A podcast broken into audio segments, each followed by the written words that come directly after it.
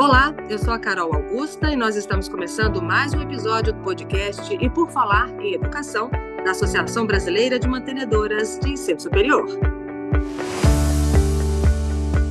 Bom, nós temos acompanhado muitos debates sobre como que as ferramentas de inteligência artificial estão impactando os alunos e os professores, bem como todo o processo de aprendizagem. Mas hoje nós vamos propor um debate um pouquinho diferente.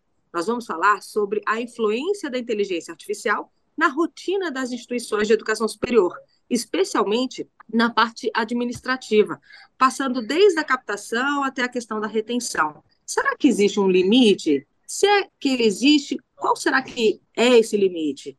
É, como são essas ferramentas e como que elas impactam de forma benéfica e quanto que elas podem até ser prejudiciais.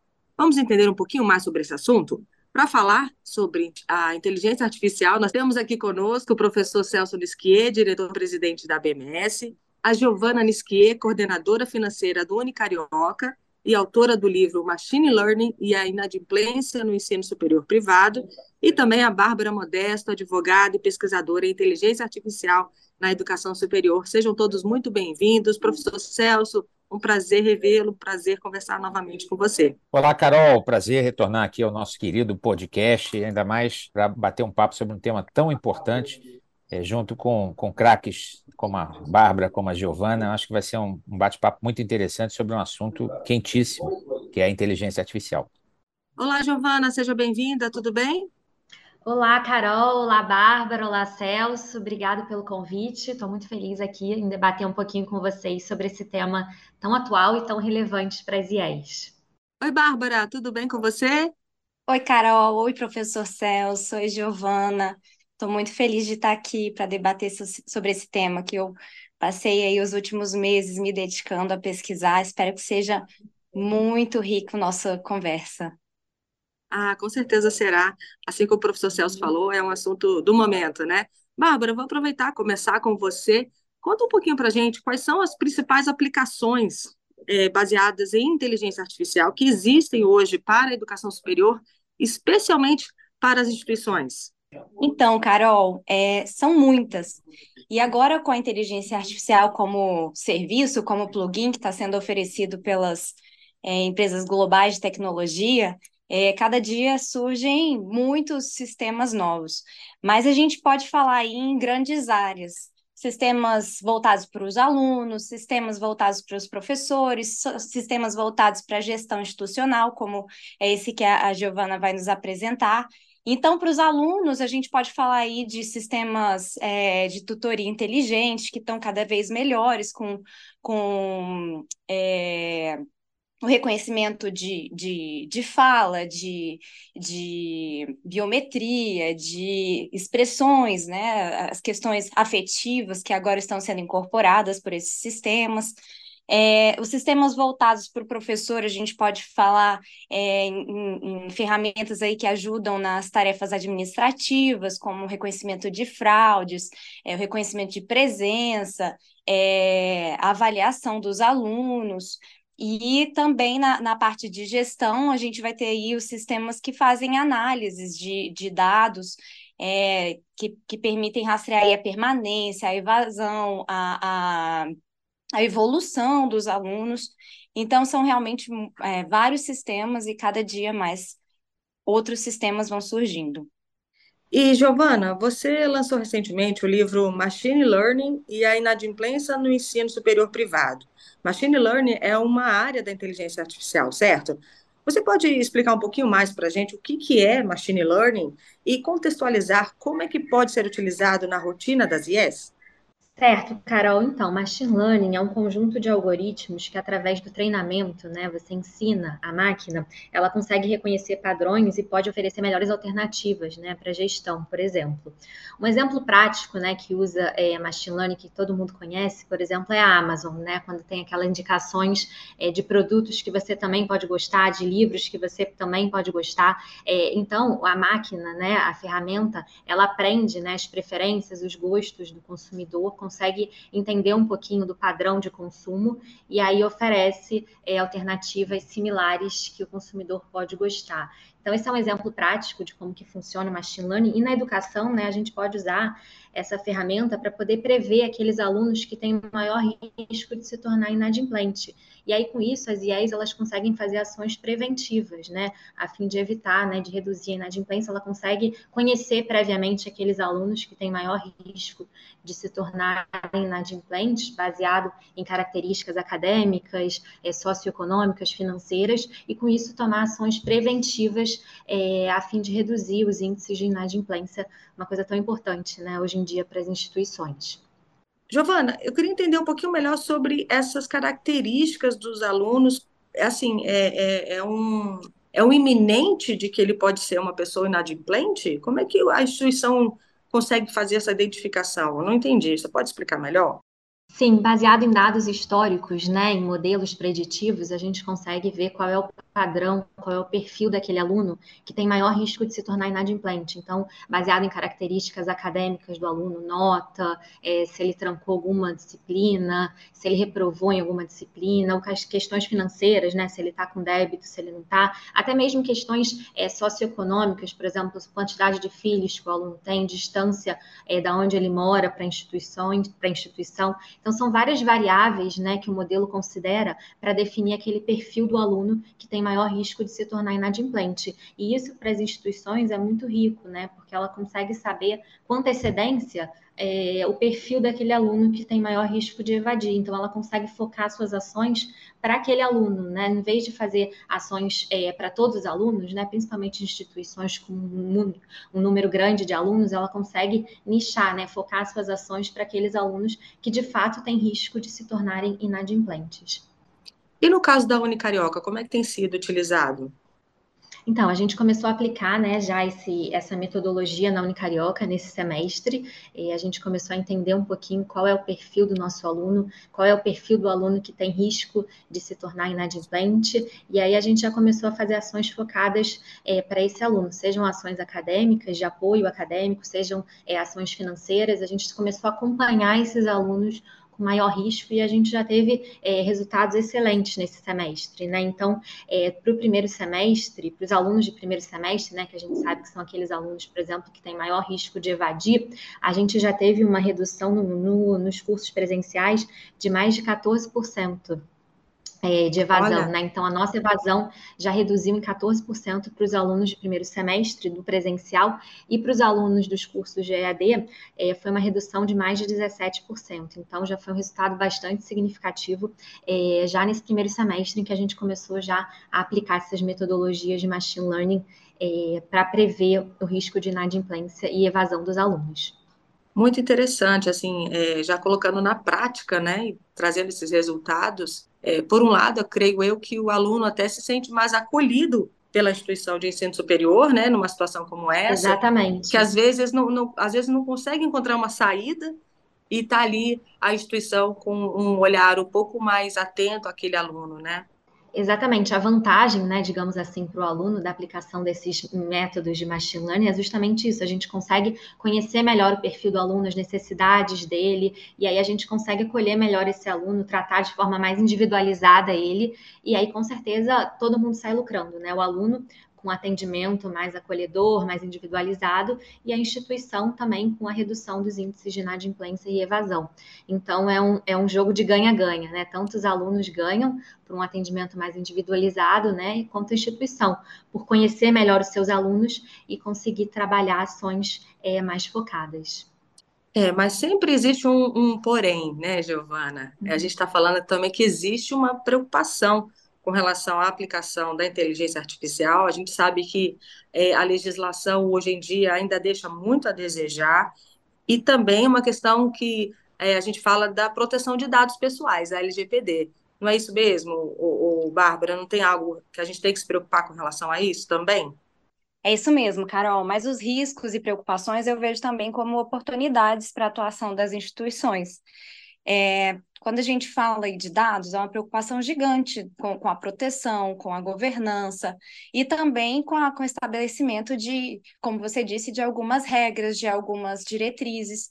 Então, o Brasil é, é, possui já a lei de proteção de dados, também está em tramitação no Congresso é, uma regulação para inteligência artificial é, genérica, né? Não é inteligência artificial na educação.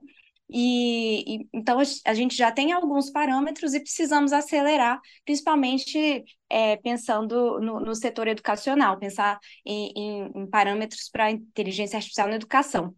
É, de forma a dar essa segurança. E se as instituições brasileiras se preocuparem com a, com a segurança dos seus estudantes, a gente pode é, oferecer isso para eles, né? Que, que nós estamos preocupados com a segurança deles.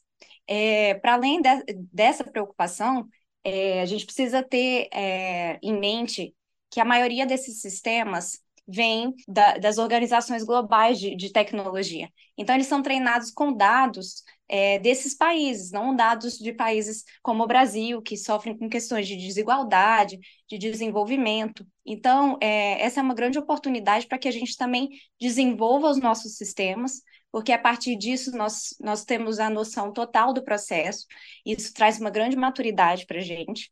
É, e também que a gente é, pegue esses sistemas que vêm de fora, e, ou, ou seja, só os plugins, e, e que a gente use isso com a consciência de que eles não são neutros, que tem muitas questões políticas, muitas questões é, raciais, muitas questões de gênero é, envolvidas que podem gerar distorções. Então, a gente aplica isso é, de forma a, a, a diminuir essas distorções e para que o Brasil seja pioneiro é, na América do Sul ou no, nos países todos é, em desenvolvimento de como adaptar esses sistemas de fora no Brasil. Então, aí vejo oportunidade de, de pesquisa, de aplicação, e também usar esses sistemas para resolver os nossos problemas, olhar para dentro das nossas instituições do Brasil e ver quais são os nossos problemas. A gente pode enfrentar os problemas básicos com inteligência artificial e concentrar os nossos esforços em outros problemas. Mas, Bárbara, você tocou num ponto muito interessante: desenvolvimento de sistemas. E o Brasil, como você mesmo disse, ainda está buscando aí essa maturidade digital, e aí eu passo para o Celso. Celso, como é que as instituições, então, podem contribuir para amadurecer, para mudar essa realidade? Olha, na verdade, é, acho que ficou muito claro pela fala da, da Giovanna e da Bárbara o potencial que a inteligência artificial representa, tanto na personalização da experiência do aluno, quanto no atendimento e no acolhimento por parte das instituições. É, o retorno está muito claro para mim, por exemplo, com essas ferramentas de modelo preditivo, com essa redução de evasão, por exemplo, que já foi experimentada na Unicarioca, mas que pode ser adotada, né, adotada em todas as instituições, a gente já tem um ganho financeiro muito grande é, por conta da, da redução da evasão. Na verdade, se uma instituição tem 10 mil alunos e ela ter que ligar para cada aluno com a mesma mensagem, vai dar um resultado pequeno. Se ela liga para um grupo de alunos conforme as, as necessidades daqueles alunos, ela vai ter um resultado, um alcance né, muito melhor em termos de retenção. Então, dados os ganhos muito claros, eu acho que essa a inteligência artificial deve ser vista não como uma ameaça por parte das instituições, mas como um investimento é, em ferramentas que tragam retorno financeiro, como essas que, que foram aqui mencionadas. Então, o desafio para as IES é, primeiro, reconhecer a importância da inteligência artificial, segundo, adotar essas ferramentas nos seus processos de retenção, por exemplo, né, não entramos aqui na questão da aprendizagem, né, que é um outro, uma outra área de potencial, e terceiro, garantir a privacidade dos dados dentro do, das regras da LGPD, isso é importante, é, e dos limites éticos que, que se pretende estabelecer. No caso, a BMS, ela pretende, é, é, já está iniciando discussões internas e grupos de estudos para que nós possamos apresentar uma proposta é, de princípios para o uso da inteligência artificial na educação. E aqui a ideia desse podcast é muito importante, e tendo, como eu falei, duas craques aqui no assunto, para a gente começar a formar um consenso de qual é o melhor caminho para as instituições. Mas está claro para mim que, do ponto de vista do mantenedor, investir numa tecnologia como essa traz resultados financeiros que justificam e pagam e retornam o investimento. Você tocou então em outro aspecto muito interessante, muito importante sobre essa questão dos princípios éticos. É, a gente ainda está numa fase de amadurecimento digital. Inclusive, quem está trabalhando nessa área, tanto administrativa quanto quem está na ponta, é, precisa de uma capacitação é, super rápida, né? Porque a inteligência artificial ela vem no modelo que parece que ontem já está ficando obsoleto, né? Ainda tem essa, né? É, Celso, você deixou um, um gancho muito interessante, que é essa questão dos limites éticos. E aí eu volto a falar com a Bárbara, como é que funciona esses princípios na inteligência artificial? Na verdade, os princípios são os mesmos de, da adoção de qualquer tipo de inovação tecnológica. Primeiro, nós temos que preservar a, é, a privacidade né, de todos os envolvidos. Em segundo ponto, nós temos que garantir que o processo é, é, ele seja feito com uma visão educacional, é, sempre valorizando o papel do professor, no caso da adoção de ferramentas de inteligência artificial dentro da sala de aula, valorizando o, o, o que é mais importante, que é o raciocínio crítico do aluno, é, valorizando é, a questão da ética do, do ponto de vista da, da, de fraudes e, e, cópias, quer dizer, a ferramenta é, não é para substituir a inteligência, é para servir de apoio à inteligência humana, que é a principal inteligência, e é o que se desenvolve dentro de uma sala de aula e dentro de uma instituição. Então, se nós seguirmos os princípios de valorização do, da inteligência humana, do papel do professor, dos limites do uso da ferramenta na questão ética, principalmente no que diz respeito às avaliações, na valorização do espírito crítico do aluno, né, que é o que se deseja no processo educacional, é, será de, mais, de muita valia a, o uso dessas ferramentas. E no caso da gestão, o princípio é mais simples, é o que vai dar retorno.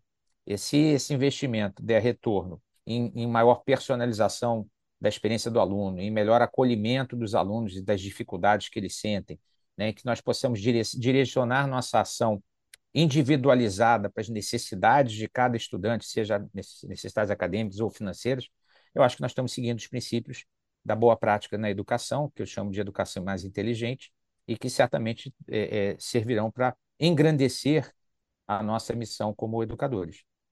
Giovana, do ponto de vista de capacitação na área administrativa da instituição de ensino superior. É, diante desse avanço tão rápido que é a tecnologia, que é essa inteligência, é, também tem que ter essa preocupação?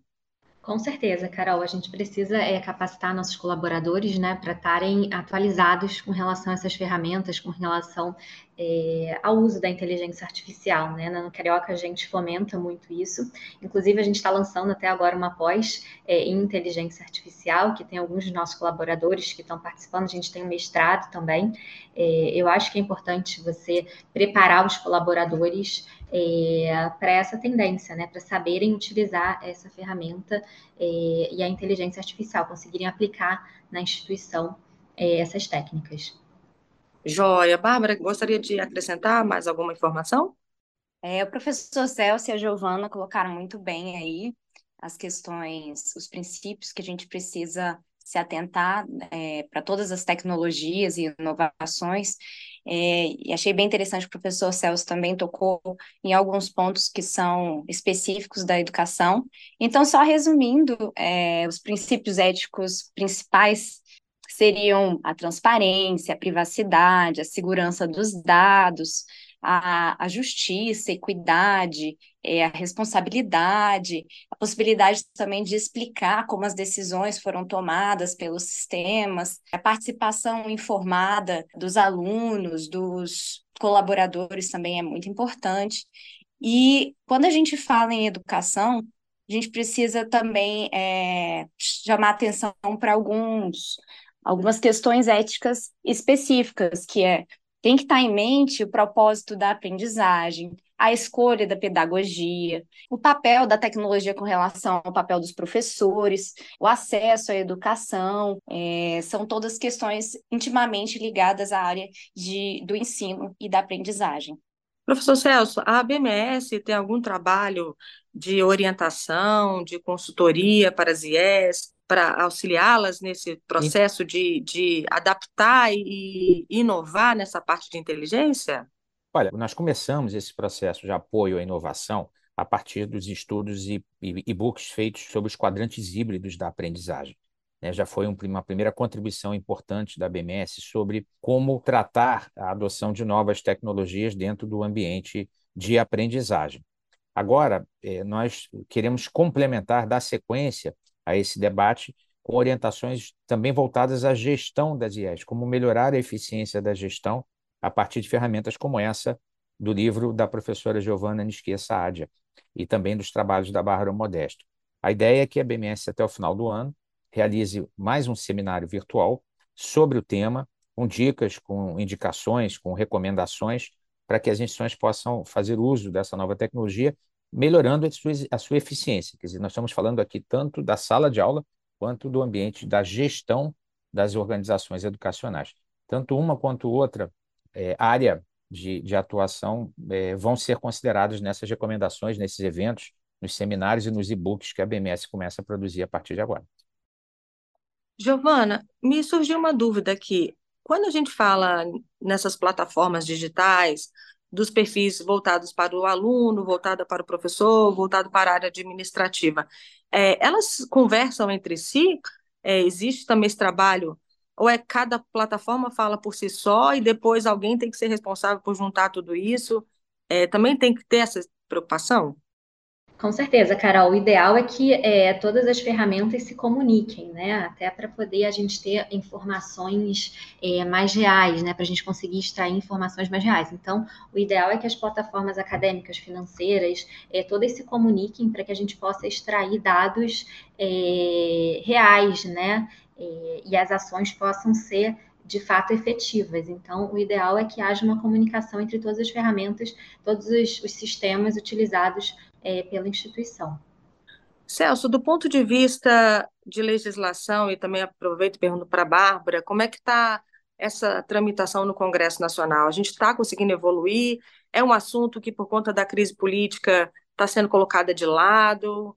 Poderia dar não, um panorama para a gente? Não, a, a, questão, a questão da inteligência artificial e dos princípios e, e, eventualmente, da regulação do uso da inteligência artificial, isso é um, é um debate que tem acontecido no mundo inteiro, em todos os países. O Brasil, esse debate já está no Congresso Nacional, a BMS está participando dessas discussões e vai alimentar os debates com dados e informações pertinentes sobre a realidade do nosso setor de educação superior privado. Então, nós estamos ativamente participando disso é, e, e, certamente teremos notícias a respeito. Mas o que, que é muito importante? É, antes de tudo, nós temos que alinhar a nossa visão, a nossa opinião como associação. E esses debates, essas discussões, podcasts como esse, eles visam a criar essa sensibilização para que a gente possa extrair a posição dos nossos associados e dos especialistas e levar essa posição ao Congresso Nacional nas comissões que estão discutindo a regulamentação da inteligência artificial no Brasil.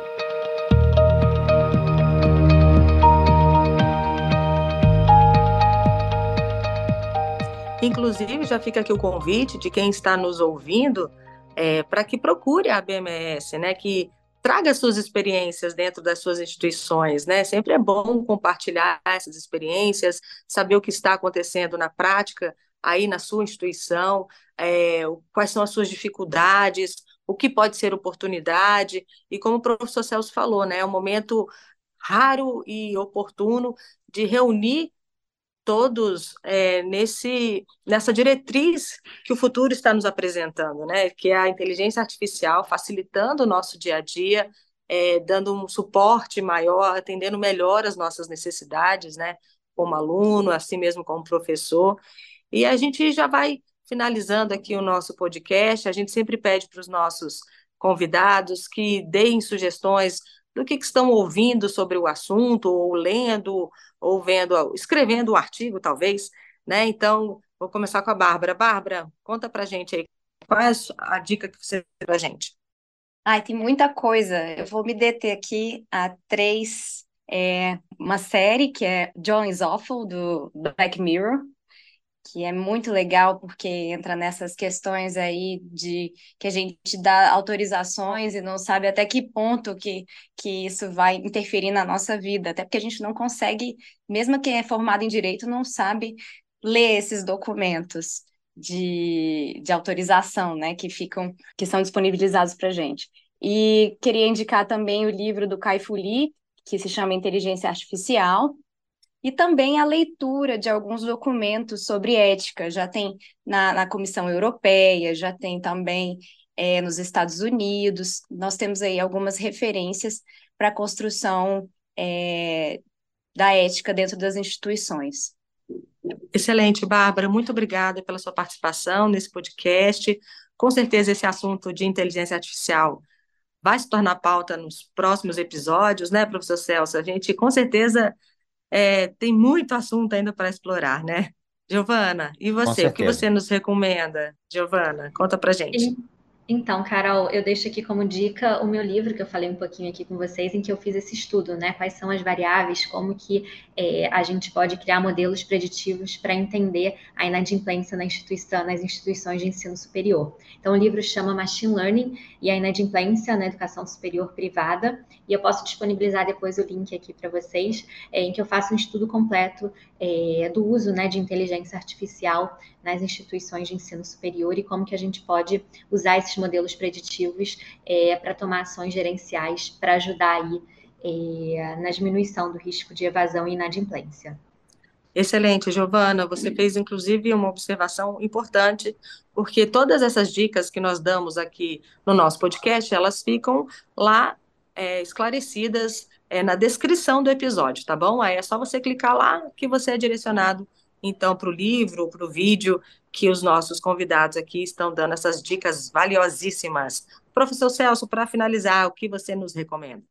Bom, é, obviamente, além de endossar é, a recomendação do livro da, da professora Giovanna Nisquia Saad, é, que realmente está bem didático e que foi um, um, um, trabalho de sucesso a partir de uma dissertação de mestrado que ela defendeu na PUC Rio, é, eu queria lembrar que nós fizemos um podcast também ano passado com a professora Dora Kaufmann, da PUC de São Paulo, sobre esse tema da inteligência artificial. Eu acho que a gente está construindo, hoje mais com foco em gestão, a gente está construindo aí um, um, um, debate importante sobre essa, essa área. Então, minha recomendação é que a gente é, coloque também o link à disposição dos ouvintes da, do, do podcast do, sobre esse tema no ano passado. Quero desde já convidar todos vocês para que em outubro é, é, em, em, setembro, né, outubro, quer dizer, fiquem atentos aí ao calendário da nossa BMS, participem de um seminário virtual que vai ser organizado sobre esse tema, incluindo é, convidados especiais também, que vão trazer cases e, e, e casos, né, situações de, de, uso concreto e da inteligência artificial com tudo o de, bo que de bom e os riscos que, obviamente, isso traz. Então, essas são as recomendações. Excelente, muitíssimo obrigada mais uma vez pela participação dos nossos convidados, das nossas convidadas, Bárbara Modesto e também a Giovana Nisquier. Professor Celso, meu parceiro de gravação de podcast, um grande abraço. E nós vamos ficando por aqui. Mais uma vez, obrigada a você que nos acompanhou, que nos ouviu e tem curiosidade de saber um pouquinho mais sobre inteligência artificial. Fique atento, com certeza esse tema vai voltar aqui no nosso podcast, tá bom? E se você quiser trazer alguma sugestão, fazer algum comentário, enfim, nosso canal está super aberto, é só mandar um e-mail para a gente. É o seguinte, anota aí, e por falar em educação, arroba abms.org.br. Um grande abraço e até a próxima!